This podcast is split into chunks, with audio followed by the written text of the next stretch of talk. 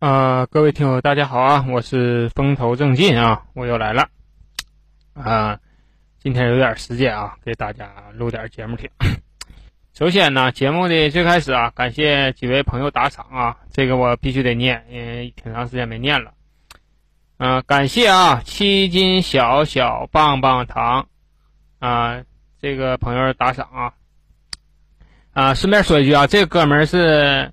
旅居日本已经很多年了，嗯，一直在国外啊。然后说听我这个节目啊，想起来自己很多小时候在家乡的事儿啊。我希望这哥们儿是不是能跟那个东海鱿鱼大哥你俩联谊一下啊？东海鱿鱼大大哥现在应该是在东京，然后他也是去日本很多年了啊。你俩是都是东北老乡，在那是不是能有个照应？如果想联系的话，可以联系到我啊。啊，下一个是感谢。风暴流星彩虹啊，我的老梁大哥啊，再次感谢啊，再次感谢老梁大哥对老弟的这个支持。然后还有尾号是六三五八的哥们儿啊，感谢感谢兄弟打赏。还有一个叫九七七幺的哥们儿啊，感谢啊，非常感谢啊。还有小农夫五常大米啊，小农夫五常大米啊，感谢这哥们儿啊，这哥们儿已经是多次打赏了。如果有喜欢。家里条件挺好的啊，吃那个好大米的，希望说能联系他一下，或者联系到我都行啊。小农夫五常大米，我用我的那个信誉担保啊，也别用我信誉了，用我人格担保。然后这个大米没毛病啊，我吃了相当好吃啊。感谢一位以上几位兄弟的打赏啊，特别感谢。然后还有一个事儿呢，就是说马上这个八月十五要来了啊，老沈呢，嗯，找了一个非常非常靠谱的哥哥呀。订了点月饼，然后呢，有需要买月饼过节呀、送礼的，希望能跟我联系一下。联系方式呢，就是说，你搜公众号“风头正劲”的闲言碎语啊，月饼的图片呢以及价格啊，我都已经贴在上面了。价格，嗯，非常美丽啊，同质量的这个月饼，我不敢说做到全世界最低价，但是我的价格还是。很有优势的。如果说大批量定制呢也行，就想买这个价位的月饼，哎，你好坏你还不知道，你要信着老沈，你到老沈那你看一看啊，也算支持老沈一把一把啊。好嘞，闲话不说啊，咱就把节目做起来。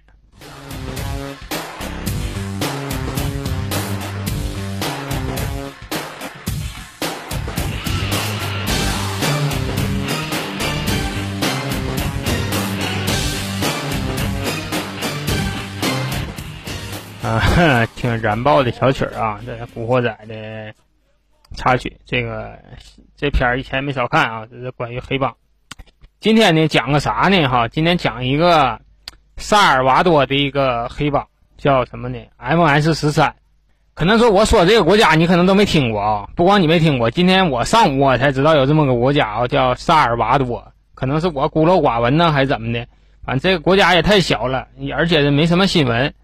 我就没太关注这个国家啊，但是啊，今天要说这个萨尔瓦多的 M.S. 十三，他在整个全球的这个黑帮界啊，那真是赫赫有名啊。但是说我可能说不混这一片啊，嗯，在那个我这个知识结构里，M.S. 十三我也是今天上午才知道的，我看挺有意思啊，今天拿出来跟大家说一说。这个 M S 十三，啊，已经是出名到什么地步了哈？就是美国特朗普在美国点名说这个黑帮必须除掉啊，这黑帮必须除掉。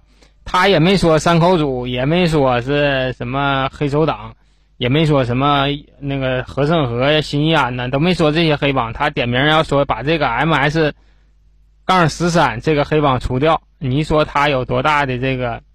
危害性吧，你自己拿脑袋想就完事儿了。今天我把它我能查到的资料，我给你们归档一下。完了，我说一下，我所有的内容来自百度啊，对也好，不对也好，大家听个乐呵就完事儿了啊。首先交代一下这个国家啊，这个萨尔瓦多，萨尔瓦多，咱当个小知识点听一下也挺有意思啊。因为很多人呢都不知道有这么个地方。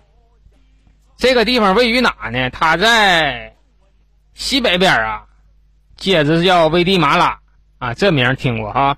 然后呢，那个东北边是洪都拉斯啊，这西边是太平洋就这么一个地方，面积有多大呢？面积大约也就是两万平方公里左右，换算一下呢，相当于两个现在我待这个抚顺市这么大，两个抚顺市这么大，人口呢是六百二十多万，它是目前就是美洲来讲，它是人口密度最大的国家。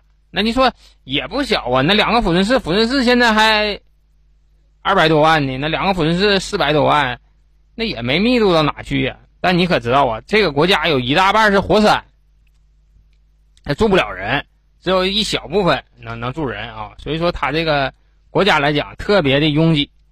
这国家主要靠什么活着呢？它是一个农业国家，主要就产点咖啡呀、棉花呀，还有就树胶啊、橡胶，主要是靠这些这个国家活着。正常来讲，这国家应该是挺富庶，它的物产挺很丰富啊。但是由于一点。把这个国家给耽误了，是啥呢？就是它是一个军统政府、独裁这么的一个国家。最早啊，这个国家呀是隶属于西班牙的啊，隶属于西班牙。西班牙管管这个呃萨尔瓦多的时候呢，就是军事统治。它独立出来以后呢，它就爆发内战，就这么个小破个地方，两个抚顺市这么大的地方爆发内战啊，两个两股势力互相打。常年的内战呢，导致什么呢？就导致了大量的这个难民呢。一打仗啊，最遭殃的就是老百姓啊，就是老百姓。你说老百姓招谁惹谁了？你说你这打仗呢，没办法啊，就往哪跑呢？就得当往当时的美国跑，因为美国当时啊，在八九十年代那前儿，他有这个移民政策，你的你这就属于难民啊，他们国家会接手。这从八十年代到九十年代，萨尔瓦多籍这个难民呢，从最初的不到十万人啊，后期就增加到多少？四十六万人。在九十年代的时候，有四十六万人就涌入到美国去了。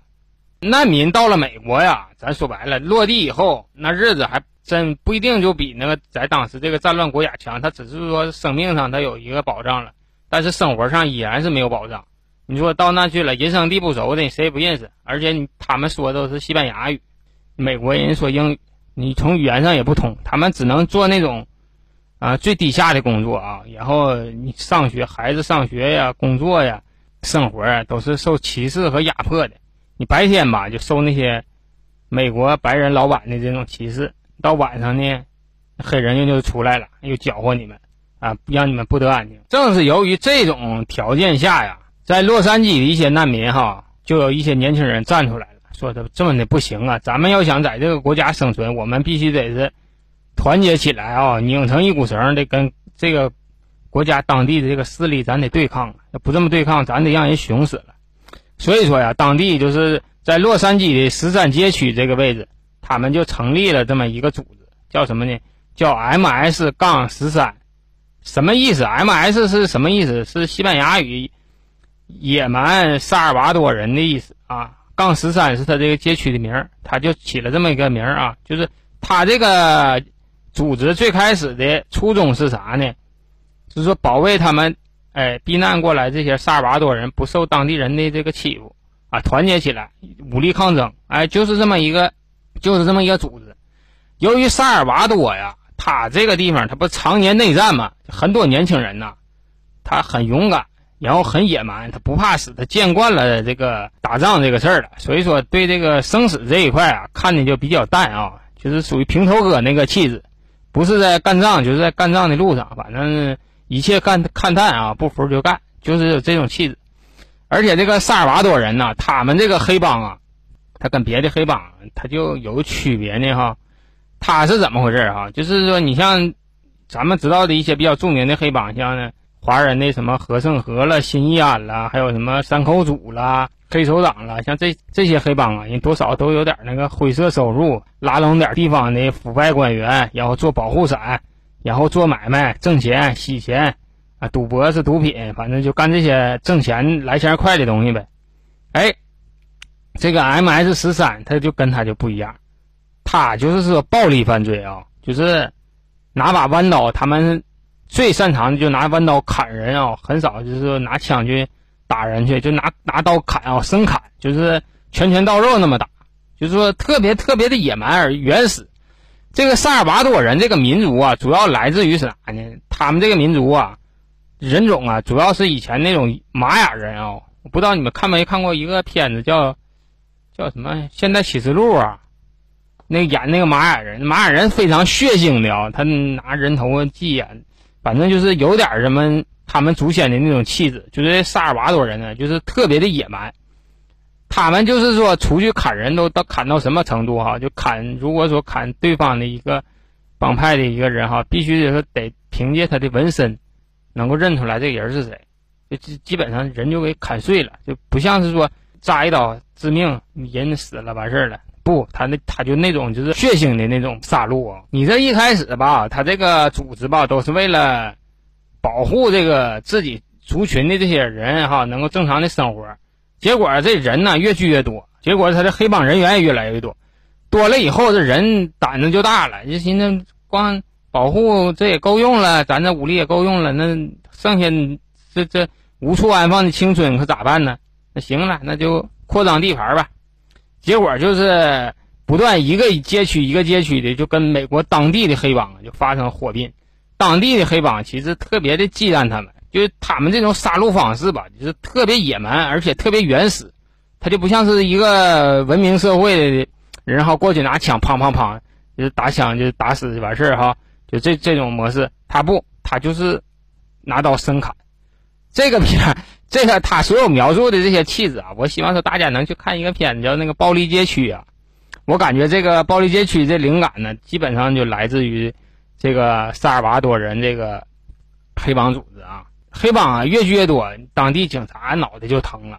你这帮人啊，他还不像是说那个文明犯罪，像美国那个日本那个三口组啊，你说见人都挺客气，没事他们也能报警哈。像这种做点灰色的这个生意，哎。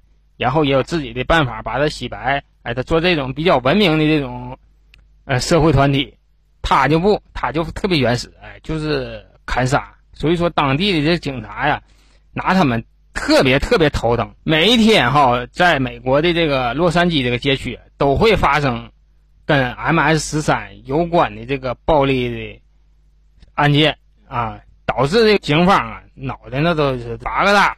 这个组织后期呢，又攀上了一个亲家，攀上亲家谁呢？这是一个墨西哥的一个黑帮，他叫什么呢？他叫洛斯泽塔斯。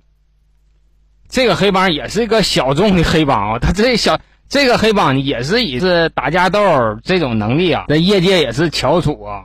我可能这么说你都不知道，洛斯泽塔斯这个黑帮是怎么来的呢？哈，最开始啊，他是一个正规军啊，他是一个正规军。他在一九八六年呢，墨西哥举行过一个一次世界杯，为了维持这个世界杯这个秩序啊，当时啊就抽调了各个部队里啊所有的精英过来，就是训练啊，训练反恐，怕那个世界杯期间呢出现什么状况，就是由美国呀、以色列呀，还有这法国呀这些。特工人员呢，对他们进行培训，结果呢，每个人哈都能差不多达到海豹突击队那种那种素质，哎，就是说整个墨西哥的这所有的精英全在这呢。就后期呢，这这世界杯过完了以后，这帮人就闲下来了，闲下来，国家一看这帮人人才呀，这不能闲着，干啥呀？禁毒去吧。这些帮人体格也好，能耐也大，那禁毒去。结果一禁毒啊，就把那个。毒贩呐，就抓了不少，这一下子毒贩就懵了，这这这帮玩意儿干不过他们呢，那身手太好了，而且说枪法什么也准，那这干不过咋整啊？那干不过就腐蚀他们吧。结果就想了一个招儿，就拿钱砸。那毒贩呐，咱说白了，那钱呢，那那太厚了啊。结果呢，就是砸来砸去，给这帮人啊，就全收买了。收买以后，就变成黑帮了。后来就形成这个这个组织了。这个组织叫洛斯泽塔斯。结果他和 M S 十三俩人一拍即合，哎，臭味相投，他俩绑一块了，他俩绑一块了，这警察就犯了懵了，因为说弄不了啊，弄不了啊，这帮人他们这种暴力到什么程度哈？就是说你假如说你是你是警察，你去抓了他的一个兄弟，然后让你放你不放，那你说警察他谁也不是那么石头缝里蹦出来的，他会有家人呐。如果说你抓住了我们的那个。黑帮的人员哈，我就知道是你抓的，以后我也警告你了，说把我兄弟放了，你执意不放啊！如果说出现这种情况，你的家人很可能就会死于这个乱刀之中。所以说，对于他们来讲，就有点投鼠忌器了。后来政府一看说不行了，时间呢就到了多少钱了呢？就到了这个一九九二年。到九二年的时候啊，这个黑帮的这个局势啊，就就有点控制不住了。当时也是美国当时是最乱的时候啊，在九二年这一年呢，萨尔瓦多呀，内战结束了，内战结束了，美国一看内战结束了，你这就不算难民了，你就赶紧给我回家吧，你可别搁这作了，你这作这美国让你作祸乱了个屁的了。结果呢，就借此这个机会啊，就大量的驱驱逐这个移民，说你以战争原因哈。过来的这个移民，你看国家解放了啊，咱好说好商量，你们都回去吧。结果就把一些在美国有犯罪记录的这个这些难民呐，就都撵回去了，撵家去了。你这一撵家去啊，这事儿他妈的还还激化了呢。为啥呀？就很多这个这个移民呐，回到故乡以后啊，他不会说故乡话。有很多年轻人是不大点儿就过去了。那八十年代过去，你九十年代给撵回来了。文化不行，跟当地融入不了。回到原国家以后，你又人生地不熟，而且还不知道自己干什么。聚在一起，你说以前都是干黑帮的，他们天天在一起，说能讨论什么事儿？那还是寻思干黑帮的事儿。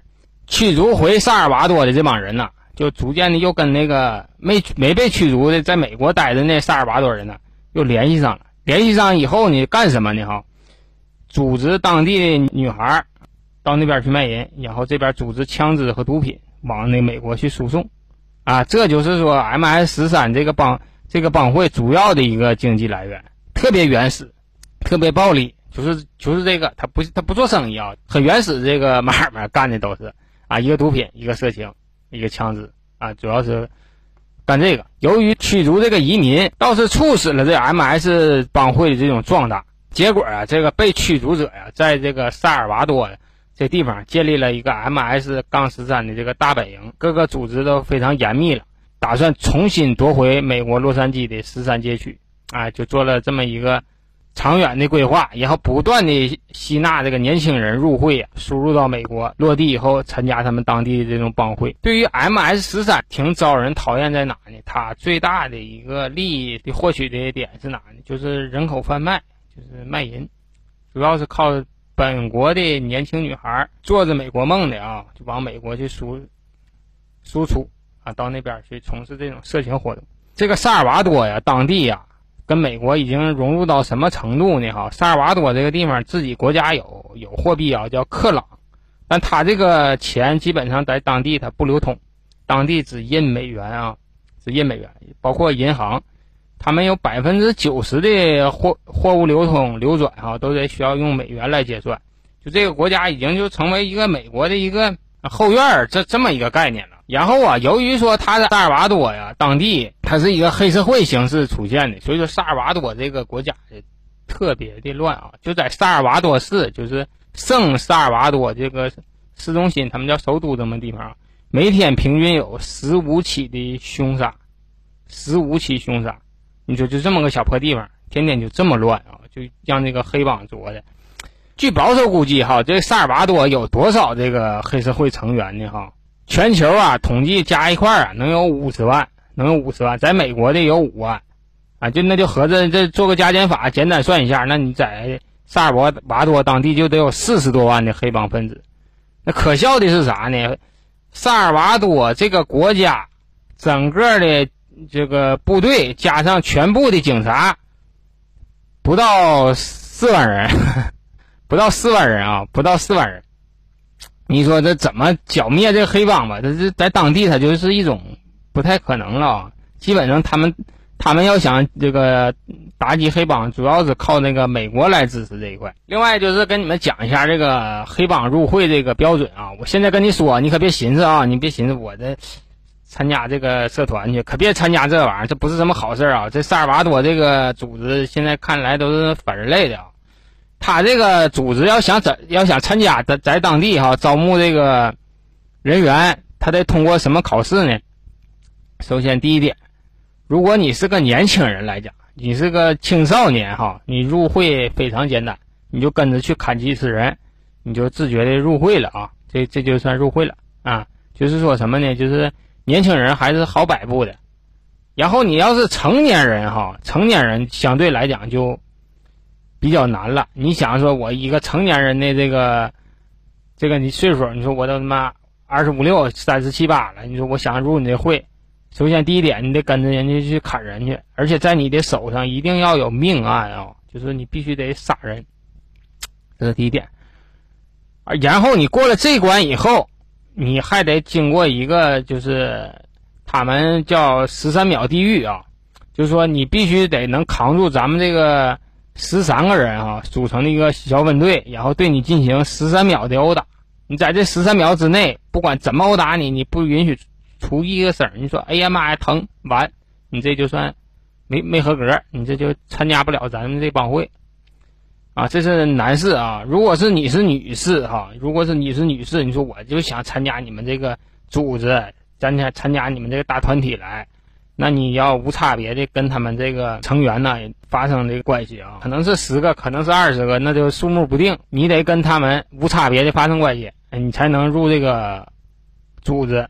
就这个组织，从这个入会这个仪式你就能看出来，这个组织很邪恶，很邪恶。另外啊，他们这个组织啊，人家还有口号呢啊！口号是什么啊？口号就是要暴力控制，然后就是杀戮。你说这这这是什么个组织啊？你说，他们主要的穿戴和和普通人有什么区别啊？他们在早期的时候，八九十年代的时候，他们特别流行纹身，而且他们是那种全身的纹身啊，一直纹到面部。他们会在身上纹一个 M S 十三这么一个字样，不管你是什么样的纹身，它都会有这么一个显著的标识。但后期啊，两千年以后啊，就是说打击的很黑社会犯罪啊，美国也是比较强硬的，所以说很多这个黑帮成员呢就不纹这个身了，因为一纹身，你到时候一看你就是黑帮的，容易对你进行重点打。他就干什么呢？他就穿白蓝条的衣服啊，白蓝条的衣服。我不知道美国有没有咱们这个听友啊？如果真有的话，是不是这回事？我不知道啊。说白蓝条的衣服在那个在那个美国的大马路上走啊，你都得躲得远点儿，因为这个很可能就是萨尔瓦多人。因为萨尔瓦多为什么要穿这个蓝白条的衣服呢？因为他们那国旗就是那样的，蓝白条的，像那阿根廷的队服似的，那么个衣服。另外啊，这个组织啊，真是有点。没什么人性啊！他们就是为了到美国呀挣更多的钱，他们组织十二到十四岁的女孩啊到那边从事这个色情服务，每次呢由二百到四百美元之间，然后呢这个钱挣下来了以后，供着这个整个这个组织的花销啊。每个人呢每天有十到十五基数，你得完成这个任务。然后为了控制这些女孩听话，一是殴打，再就是给他们注射毒品，就是整个来讲啊，就是从这个女孩来讲，在他们眼里就是一个赚钱的工具，很少有女性啊女孩在他们手里能活过三十岁。这个女孩的来源都是从他们自己国家往美国去贩卖，这一点就是有点 太太灭绝人性了。我觉得这种黑帮就应该是打击。另外啊，还有一个关键词是什么呢？是杀戮啊！就这个黑帮里，想受人尊重，你必须得有很多的人命在手里。你人手里人命越多，组织里就越德高望重。它是一个崇尚暴力的这么一个组织。后来呀，那美国就发现了，美国特朗普啊，特朗普在二零一八年隆重的在上那个长岛去发发表演讲，那个演讲的现场视频有啊，你可以说上网上搜一下。那身边站的全是那个特工啊，在那叉腰搁那站着，怕 怕这现场出什么事儿。然后当时就说呀，要剿灭这个 MS 十三帮派。在公开演讲的时候用了“畜生”一词，就是说他已经区别于这个人这个团体了。就说这帮人就是畜生。为什么说这个特朗普生这么大气呢？其实他生这个气很有道理啊，因为我。我不是说特别喜欢特朗普这人，但是说他打击黑帮这事儿他没错啊，这事儿是应该。他为什么说这么生气啊？是因为之前出了这么两个事儿。一六年九月份，他不一七一八年发的话，一六年的九月份也有两名那个高中女生啊，高中女生在公园里跟那个萨尔瓦多这个帮派小年轻发生点口角，可能也是由于对这女孩子动手动脚了呗，觉得这女孩子起来反抗，说两句骂两句的。这几个萨尔瓦多青年呐，就把这个女孩啊，就给杀了，杀死了。这是一个非常血腥而暴力的事件啊。首先第一点，他跟你黑社会不发生关系。你说你你当街砍人，而且你是一个女高中生，就有点泯灭人性了，都惹了众怒了，老百姓也不干了。然后呢，还有什么事呢？还有一个事儿，他妈的听着都气人。几个萨尔瓦多的这个 MS 十三这个成员呐，强奸了两个聋哑女孩有一个呢，人家还是坐着轮椅的，他把人家从轮椅上薅下来，在那个公园的长凳上进行侵犯。你说他妈的是是人干的事儿不？你就说，所以说美国就是下了大力气，就说一定要剿灭这 MS 十三这个帮派啊。另外，美国他缩紧这个移民政策。啊，驱驱赶那个外国移民，为什么说美国特朗普上台以后，他要驱赶那个外地这个移民，收紧这个户籍制度，就跟他的 MS 十三这个做这个事儿有一定的关系。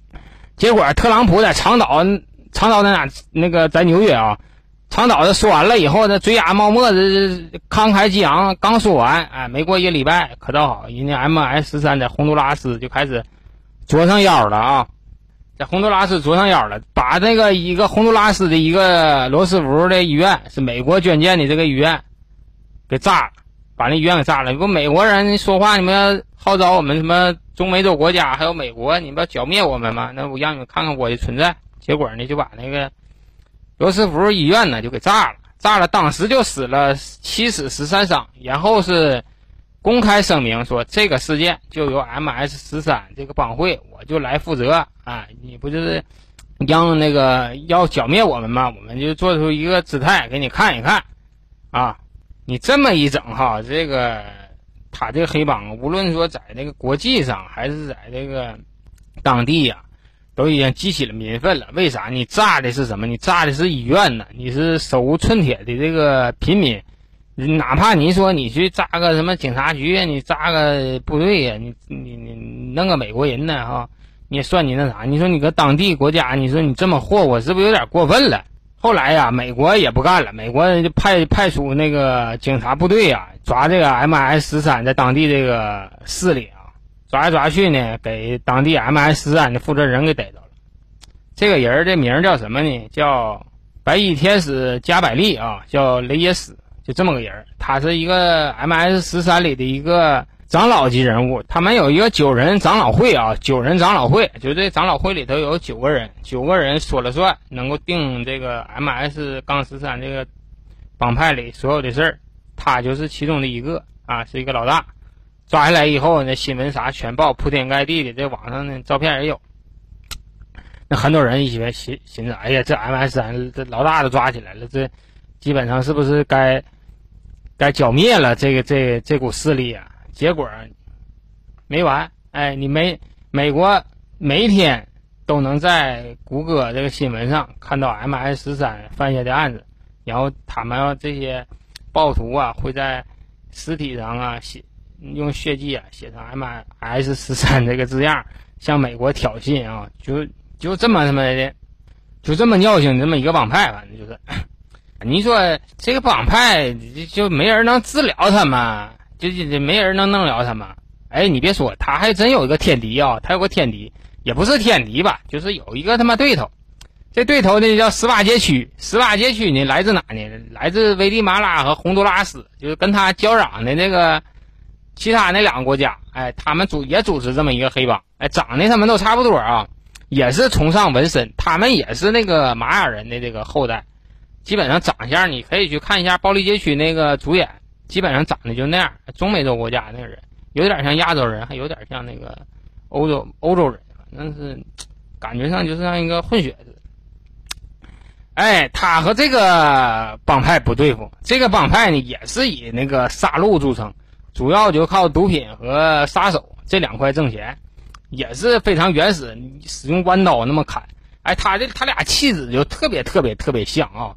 一个 M S 十三，一个十八街区，哎，他俩就不对付了，不对付，出现这么一个事儿哈，出现这么一个事儿，那个洪都拉斯啊有个监狱，这个监狱他妈的当时也挺损哈，啊，就把这个这两个帮派的人呐都关在这个监狱里了，因为你那监狱不够用啊，他那地方乱套啊，整天就有那个那个暴力事件嘛。然后也没有办法给这个犯罪分子区分开啊。这洪都拉斯这个地方呢，实际上还不是一个标准的监狱，它应该算啥？应该算看守所，就是说你还没定罪呢，就搁这嫌疑人待这么个地方。二零零三年四月六号的时候，哈，这个萨尔瓦多的 M.S. 三和这个十八街区 这帮人就开始干上仗了。平时在外头就有仇，结果在这里头还遇见了，而且空间十分狭小，就说你不想面对都不行。他们本身在外面啊都是苦大仇深的啊，结果他们互相之间就发生暴动了。暴动到什么程度？暴动到警察都都躲起来了，不敢管这个事儿，因为他们人口。人太多了，当天哈，当天械斗中发生死亡的就达八十六人啊，八十六人，其中还有不少人趁着他们这乱的时候就跑了，而且这帮犯人呢，为为了转移目标啊，掩护他们逃跑，把那个所有能烧的东西啊，床垫子啊、被褥啊，都绑到那个监狱里去焚烧，哎，结果来了消防队，这又。来的警察弄得可忙叨了啊！三天呢，才把这个局势啊控制住。后来一点人啊，跑了不少。这个只是说是杀戮哈，那这还没到血腥的时候呢。血腥是啥时候呢？还有还有一个是具有代表性意义的事件啊，是啥呢？这发生在圣尔瓦多的圣安娜监狱的这么个事件。这个事件我不知道说完了能不能播啊？要不播我就后期我就裁下去。二零一七年啊一月五号啊，圣安娜监狱啊，也是这 M 这个十八街区和这 M S 十三这个这个黑帮组织成员呐，在这个监狱里发生冲突了，冲突了两个帮派就开始械斗啊，开始械斗，开始械斗以后，警察一看这不行啊，这场面真是控制不住啊，所有的警员呐都跑到那个高墙以外了。啊，上到那个高墙顶上去，看着他们在底下杀戮，这帮人血腥到什么程度啊？他们把所有的能能从监狱里拿出来的东西全部当做武器，然后互相非常原始的进行击打，然后他们用钢片和玻璃对对方已经被打死的人进行肢解啊，然后把这个尸体的碎块啊挂的哪都是，包括头颅啊。整个场面特别特别血腥啊！就是这个事件出完了以后，当年是一个大新闻。我我估计很多人听过这个新闻啊，就说明什么？这两个帮派哈，就是说已经血腥到嗯反人类这种地步了啊！最终啊，这场混战呐，有二十一个人被肢解啊，然后数百人受伤，数百人受伤，就所有这个监狱里的人全部的参与到械斗当中。一个大乱斗的场面啊，因为这要拍成电影，那挺好看我。结果啊，后期警察在收拾残局的时候啊，发现四处挂的都是尸体的碎块，这是从现场来讲，那一看都是人间地狱啊。这两个帮派啊，也不知道怎么合计合计，监狱外的老大进行和解，然后把这个风声又放进到监狱里，说我们外头和解了，我们那个不打了，因为打不起了，你再能里边。最后估计都得是一个不剩，为啥呀？他们不断的这么杀戮，受不了，他们就关在一起啊，他们就关在一起。外边又是宣布停战啊，停战这个事儿就算消停了啊，就算消停。这就是说关于这 M S 十三，我现在目前能收集到的这个资料啊。另外还有一个，这个美国当时啊就写了这么一个什么事儿呢？是一个警察 F F B I 的一个探员，当时派到这个 M S 十三。这个组织去卧底去啊！后来说这个人精神上后期就有点不正常了，他都不知道自己是谁了。他天天他就按他的描述说，他天天就拿着弯刀开着车出去跟人家砍人，他都不知道说他后期他是个警察还是个野兽了。就是你人在那种血脉喷张的那种那种团体里哈，你很难说做出什么一个非常理性的这么一个决定。后期就是根据他的回忆啊，说整个的这个。M.S. 十三这个组织啊，就是一个，就是一群野兽，你根本说谈不上什么人呢，就是人的什么观念呢、道德呀，在他们这个脑袋里就根本就根本就是没有一个概念啊，就活的就是特别的扭曲。所以说呀，美国呀，现在大力的打击他们、排斥他们呢，都是非常非常有必要的。但是特朗普就是这么抓哈，就这么宣，这么宣扬说非得要除除掉这 MS 十三哈，结果 MS 十三你还是在不断的在美国接续啊，犯下各种各样的事儿，而且他的队伍还是在不断的壮大。我看到这，我感觉说这个还是说这个。萨尔瓦多这个国家现在有问题啊，他没有一个强大的国家机器能把这个事儿控制住，所以说不断不断的向那个国外去输出这个暴力。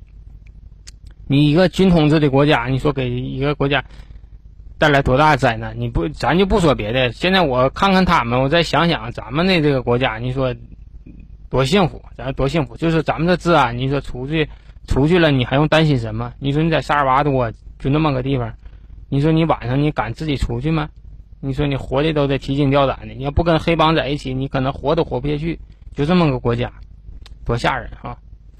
好了，今天就说到这吧，说这么多，说的都累。呃，非常感谢大家的收听啊！我看我以后还能找一找这些相关的节目，因为很多这个。我感兴趣的事儿，但不一定让让不让说啊，因为这个蜻蜓有他自己那什么，我还是希望说能过吧。这个，嗯，没什么，我觉得没什么啊。大家不要效仿啊，这是不是好事儿啊？好了，咱有空再聊啊，就到这里，再见吧。